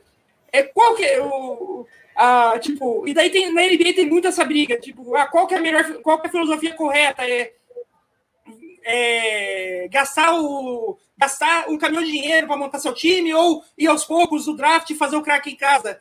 E assim, tipo, a realidade é que a filosofia correta é aquela que dá título. Tem time que faz que, que monta a parte através do draft e ganha título, tem time que gasta o caminhão de dinheiro e ganha título, como foi o, o Lakers no ano, no ano retrasado. Então, tipo, seja na NBA ou no futebol, a filosofia correta, na, quando a gente, você pensa em montar de time, é, é eu acho que não tem filosofia correta. Ah, o certo é fazer em casa, o certo é comprar é comprar fora. O certo é você montar um time forte que vai disputar título. Esse é o certo. Esse é, esse é a.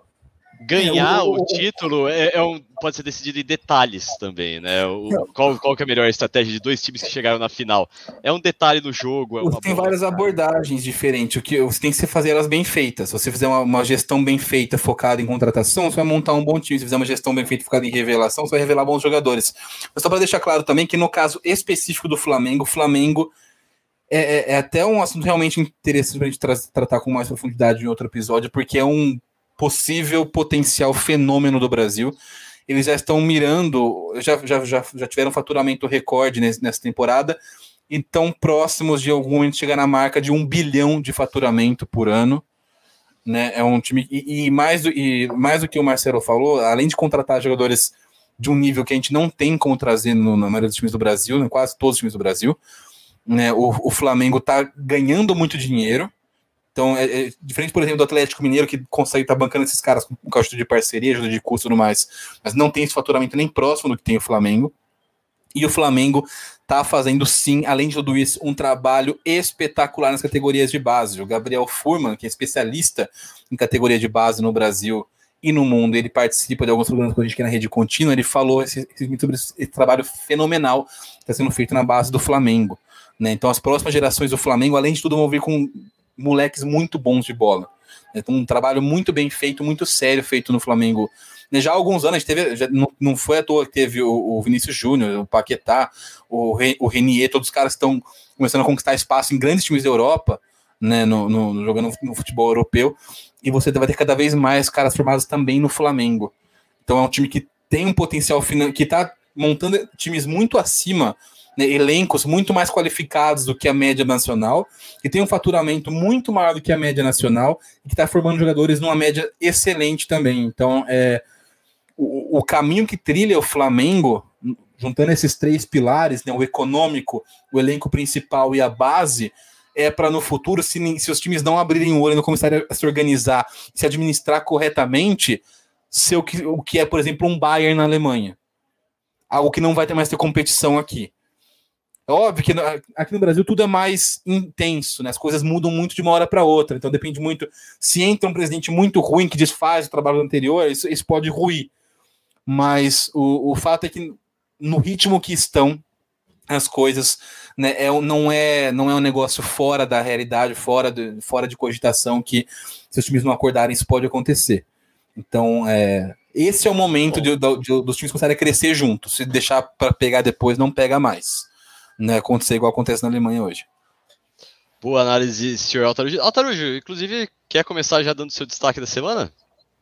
Eu queria destacar o, o ataque do Liverpool, né, que o, o, Mané chegou ao seu centésimo gol na Premier League né, nesse final de semana. O Salah tinha chegado na semana anterior já. São dois jogadores que é, fizeram 100 gols né, e que foram tratados, especialmente o Salah, como One Season Wonder, maravilha de uma temporada, como se é, o Salah estivesse fazendo uma temporada muito boa, como fez, lá, fez, sei lá, o Marinho aqui no Santos uma vez, e não fosse um excepcional jogador. Já são quatro anos do Mané, do, aliás, do Salah sendo artilheiro da Premier League, um dos principais jogadores do Liverpool do mundo, e um crime, um crime, ele não ter saído, levado a bola de ouro da FIFA 2018. Um crime.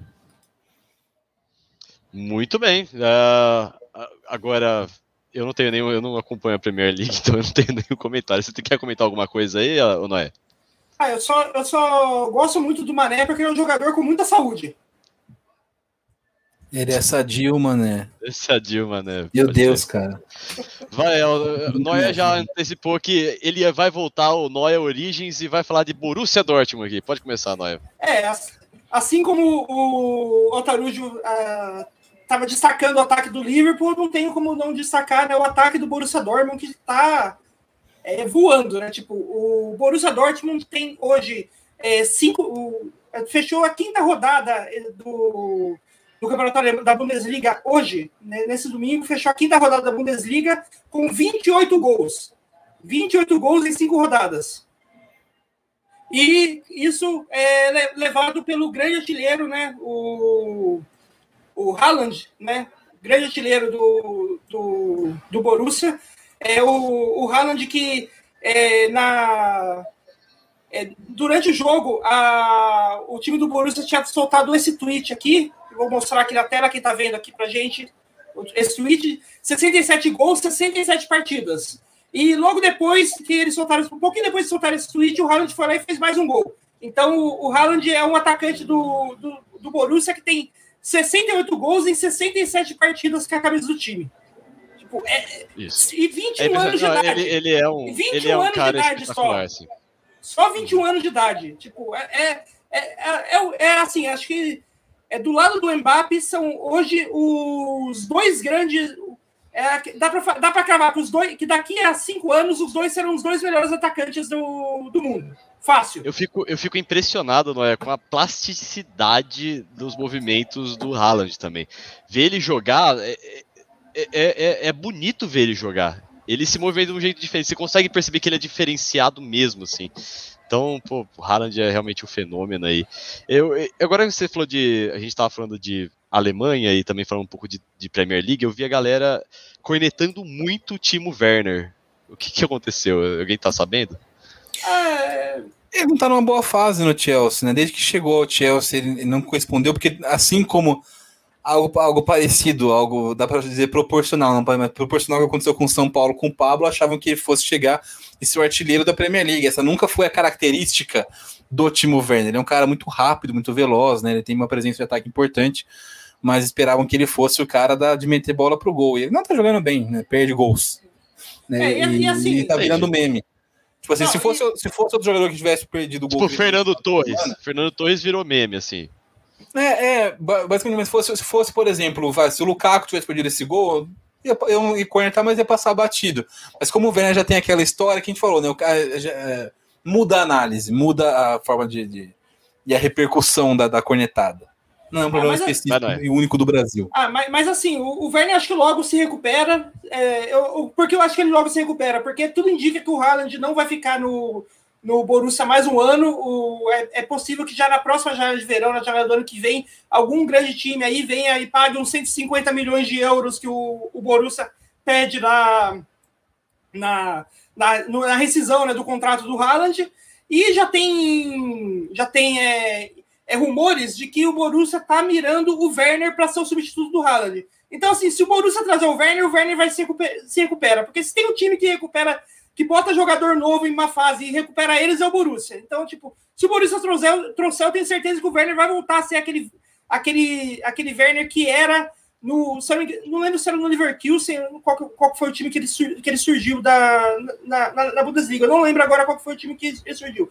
Mas ele surgiu como um atacante rápido e que, e que não, mesmo não sendo artilheiro, fazia muitos gols por causa do modo como o time usava ele. E eu tenho certeza que se o Borussia trazer ele, ele vai voltar a fazer isso, porque o, o jeito que o Borussia joga é o jeito que o, o Werner se dá bem, com É, é- é a cara, Muita concordo, velocidade, é a cara do muita velocidade, é, bola enfiada, muita velocidade, muita pressão ali na frente. Então, tipo, se ele vier pro, pro Borussia, ele volta a ser aquele Werner que é, virou, virou, é, virou assim, merecidamente o, o, o titular da seleção alemã quando ele tinha apenas 23, 22 anos. Muito bem. É, agora vamos para o meu destaque. E, gente, atenção para esse destaque aqui. Vocês estão sabendo o que aconteceu em Vasco e Cruzeiro hoje, na- durante a transmissão da Rede Globo? Alguém está sabendo? Sim. Você falou no grupo antes, mandou o link na É, matéria. a, gente, a gente sabe o que. Você mandou o link da matéria do grupo do WhatsApp e falou assim: esse vai ser o meu destaque. E aí colou o link. Aí eu abri a matéria, eu li, Tá o que aconteceu.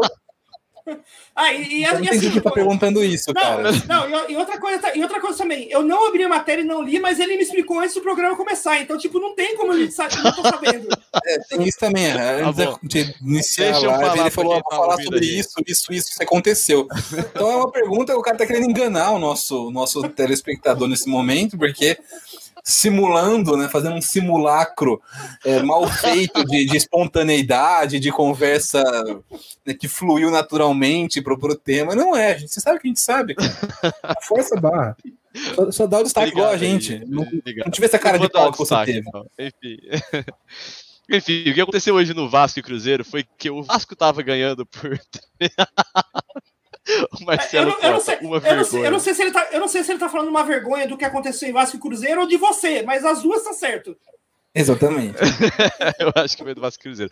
Mas o que aconteceu foi que o Vasco fez um gol é, aos 45 minutos do segundo tempo. E na transmissão da Rede Globo, com o Luiz Roberto, com o Roger Flores, que estava é, acontecendo na televisão, é, eles estavam falando de outras coisas, falando do craque do jogo, e não perceberam. E como eles não estavam é, presencialmente no estádio, eles estavam transmitindo de um estúdio por conta da pandemia do Covid-19 eles não perceberam que o gol do Vasco tinha sido anulado. Aliás, ninguém da transmissão percebeu, porque no placar ficou lá Vasco 2, Cruzeiro 0. Aos 50 minutos de jogo, o Cruzeiro faz um gol.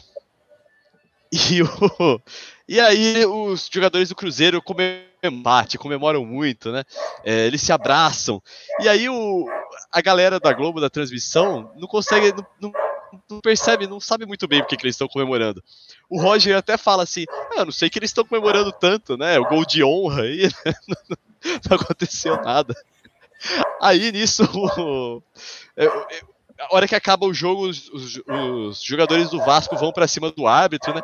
E aí o Roger e o e o Luiz Roberto começam a falar assim: ah, não tô entendendo, né? Por que tudo isso, né? Ganharam o jogo. Não tô entendendo também por que, que os jogadores do Cruzeiro estão tão felizes, né? Perderam.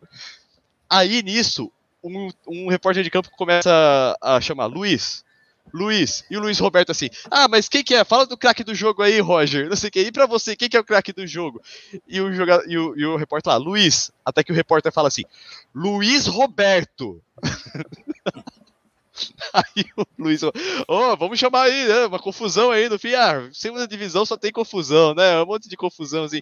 Aí ele assim, Luiz, o segundo gol do Vasco foi anulado. O jogo terminou um a um. aí o Luiz Roberto. É, eu tenho, preciso pedir desculpas aí para as torcidas. foi, foi constrangedor demais. Mas para mim que gosto do entretenimento, eu achei muito engraçado. Achei, nossa, foi muito bom assistir. Recomendo todo mundo que vai procurar o vídeo aí do final de Vasco e Cruzeiro pela Rede Globo. Esse ah, jogo, é ele foi cheio de falhas de comunicação, inclusive. O, o, hoje o jogo marcou a volta do Nenê ao Vasco. O Nenê fez o gol do Vasco, inclusive. Sim. E aí foi substituído pelo Fernando Diniz. E aí perguntaram para ele, né? Você, não estava inteiro? Ele falou, não, estava inteiro, que ele não queria sair, não. E o Diniz também falou que não queria tirar ele. Basicamente, alguém, alguém falou pro Diniz que o Nenê queria sair e ele trocou o Nenê. Isso gerou mais um erro de confusão, um erro de comunicação nesse jogo. Tinha alguma coisa atrapalhando, talvez, a, a boa comunicação em São Januário hoje, mas o Nenê saiu sem que ele quisesse sair, sem que o Diniz quisesse que ele saísse alguém inventou do lado do Diniz meter uma fake news braba, ela falou, oh, o Nenê quer sair, viu? e aí ele tirou o cara. Ah, que, que, que, bom que, que bom que alguém, alguma força do estádio estava tava preocupado com o entretenimento de quem estava assistindo, porque se fosse depender de futebol entre Vasco e Cruzeiro, entretenimento era algo que a gente não ia ter, né? Não, eu, eu tenho umas coisas que só estão acontecendo com o Cruzeiro, assim, desde que o Cruzeiro caiu para a segunda divisão, tem desde e você que junta o Vasco e o Cruzeiro né? no mesmo jogo, cara, a chance de acontecer é. algo cataclísmico como aconteceu é, é enorme. É verdade. O, o, o, Cruzeiro já foi alvo de vários destaques finais aqui. O, o Autogol começou, para você que está chegando agora, o Autogol começou em 2021. E de lá para cá, cara, teve vários destaques finais. Alguém trouxe o Cruzeiro. É sempre algum lance bizarro. Teve o lance do gol que o cara fez machucado, sem goleiro no Cruzeiro no Campeonato Mineiro. Teve o, o fato do Cruzeiro não vencer. Um monte de coisa muito aleatória tá acontecendo com o Cruzeiro. Aí você pega o jogo com Vasco e Cruzeiro na Série B. É, é, Até é, é quase um, né? um, um, evento, sei lá, o, o horizonte né, de um buraco negro. A gente sabe o que pode acontecer. Né? E aconteceu o que aconteceu hoje aí. Né? Se aconteceu, eu não fiquei sabendo. Muito bom. É isso aí. Eu, eu, uma coisa que eu falei nesse último Alviverde Imponente, né? Que é toda segunda. Aliás, aliás, aliás olha, olha aí, ó. A gente, a gente tava. A gente começou falando no programa que tem um, um, uma certa perseguição ao Diniz que não faz sentido, que é, é exagerado e tal. Olha aí o comentário, ó. Olha o bullying de novo. Olha o bullying aí de novo. e o Cruzeiro vai para a Série C, inclusive, que também falou Marcelo Cota. Mas é, o, o, Cruzeiro eh, teve uma. No Alviverde Imponente, aqui na Rede Contínua, se você é palmeirense, lembre-se de entrar sempre aqui nesse canal às 22 horas de segunda-feira. É, a Isa, ela falou uma frase muito perigosa. Ela falou assim: Não, porque se o Palmeiras não ganhar da Chape, pelo amor de Deus, né? Eu falei assim: Não fala isso, cara. Depois que o Thiago Neves falou isso, o que aconteceu com o Cruzeiro não tá no script. Mas muito bem, é isso aí. Acabou o podcast, gente? Acabou. Não, acabou, acabou. o episódio, né? Acabou, é, acabou o episódio do podcast. Semana que vem tem acabou mais. O podcast também não vou achar ruim, mas acabou o episódio. Até semana que vem, um abraço.